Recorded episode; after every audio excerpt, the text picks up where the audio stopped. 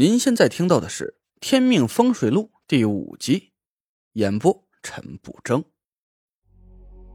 黑气来的方位是西南方，巽位，主家中长女。很显然，这是田家的女儿引来的煞物。这座别墅的风水本来没有问题，甚至可以说是个非常好的阳宅所在，但是这座别墅却被一股浓郁的煞气笼罩着，在幽暗的光线里。发出诡异的气氛。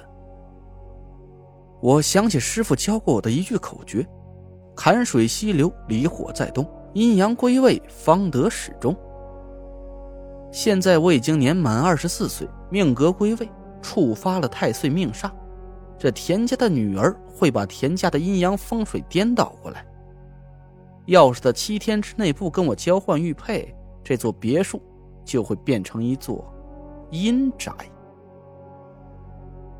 我赶紧上前按了门铃，屋门打开。谁呀？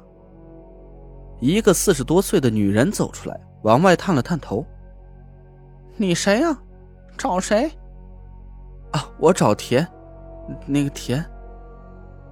我有点尴尬，不知道我这个老丈人是不是真的就叫田老四。女人皱着眉说道：“你走错门了吧？”我赶紧打开包。翻出师傅的照片，是是师傅让我来找你们的。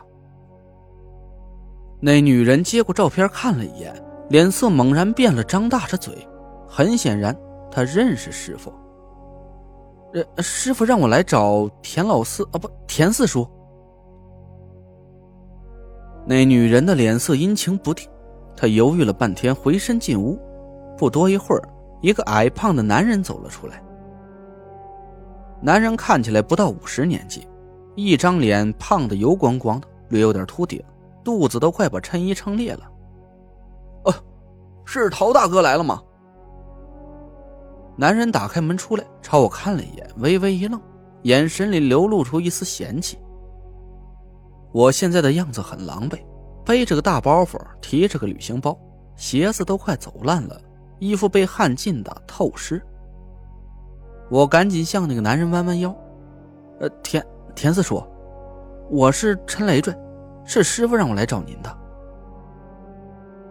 男人干笑了一声，我，哎呀，是累赘啊，都长这么大了，真是进进屋吧。男人引着我进屋，我隐隐担心起来，看样子这两口子对我不太欢迎。别墅的客厅很大。装饰豪华，我把行李放在地上，女人皱了皱眉，用脚把行李给推到了门口。人，累赘啊，吃饭了吗？啊啊，还没。那啊啊，一起一起，正好开饭了。兰兰呢？天赋碗筷，去啊！男人指指桌子，呃，动筷吧，不用客气。我早就饿得前心贴后背了。抓起馒头就啃了一大口。女人嫌弃的扭了一下脸，把椅子挪了挪，离我远了一些。男人淡淡的跟我说句：“多吃点我抬头看看二楼西南角的方向，这田四叔。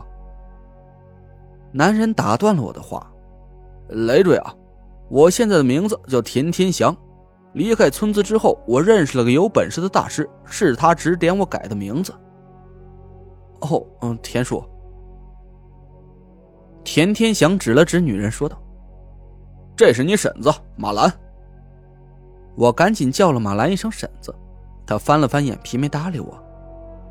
田天祥看了我一眼，说道：“雷赘啊，你师傅让你来京城，都和你说什么了？”我放下了筷子，啊，师傅说，他十八年前跟你有个约定，让我来找你赴约。田天祥和马兰对看了一眼，脸色有点难看。我慢慢嚼着馒头，心里涌起一股不好的预感。田叔，婶子，师傅告诉我，十八年前你女儿替我挡了死劫，我给你家带来了财运。现在我们俩都到了命坎上。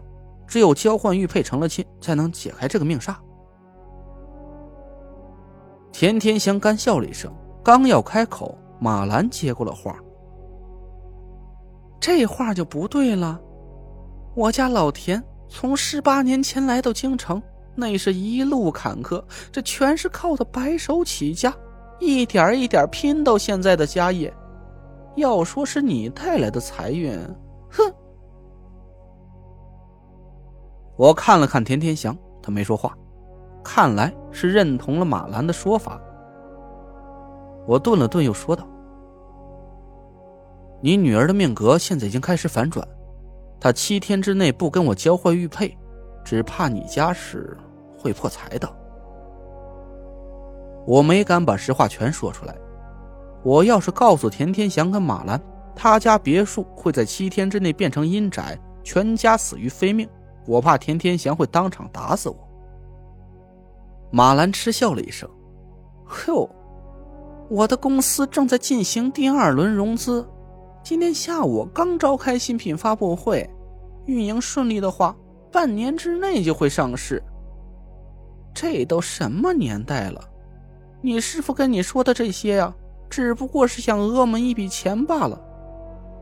我跟你明说了吧，我家慧文绝不会嫁给你这个土包子。我的手攥紧了一下，一股羞辱涌上了心头。我很不喜欢天天祥和马兰这两口子。我听火车上遇到的老疯子说，以前田家穷的连饭都吃不起。现在我替田家带来了财运，他们却翻脸不认人了。我刚才仔细看过田天祥的面相，他一脸富贵相，天圆地方，福泽深厚。师傅教过我，人在转运之后，面相是会和以前不同的。可能和十八年前相比，天天祥的面相发生了很大的变化，但是他的子女宫里隐隐透出丝丝黑气，已经逼向了他眉心的命官位置。这就说明他的女儿，也就是田慧文，已经开始在影响他的命格了。我又看了马兰的面相，冷笑了一声。马兰皱了皱眉，说道。你笑什么？我心一横，不打算顾及面子，说道：“你下午没召开什么新品发布会，你去打麻将了，还输了很多钱。”马兰惊愕的看着我：“你你胡说什么？”我确定我没看错，马兰的一脸浓妆也挡不住他破财的面相。你印堂造红，鼻尖暗紫，嘴角生出赤纹。分明就是刚损失了一笔钱财，四人聚会，三人得财，一人破费，财从北来。你头顶一片玄武之气，打麻将的时候，你坐的是北方位。马兰和田天祥吃惊的瞪着我，我大了胆子，声音也高了起来。玄武位临财星之上，主路被夺格，钱财耗散。下午那场麻将。你最少输了大几万块钱。田天祥的脸色很难看，马兰一拍桌子，恼羞成怒：“不管你怎么说，这门亲事你别妄想了。”马兰推开桌子，气冲冲的上了楼。田天祥干咳了一声，说道：“这个多余啊，你婶子说的也不是没道理。现在哪还会有人讲究娃娃亲呢？要不你看这样。”你大老远来了，也别急着回去，就在京城多玩几天。田天祥在柜子里拿出一张卡和一串钥匙，推到我的面前。这卡里有五十万，就当你在京城的开销。我在离这儿不远呢，还有座小院，你先住在那儿，没事来家里玩玩。听田天祥的意思，这五十万就是打发我的，他这是要把我撵走。我气得脸通红，腾的站起来就想走。但是我想起师傅告诉我，要在一年之内立足京城。我咬了咬牙，伸手把卡和钥匙抓了过来。田天祥干笑起来：“哎，哎，这就对了嘛！卡的密码是六个八，这是小院的地址。”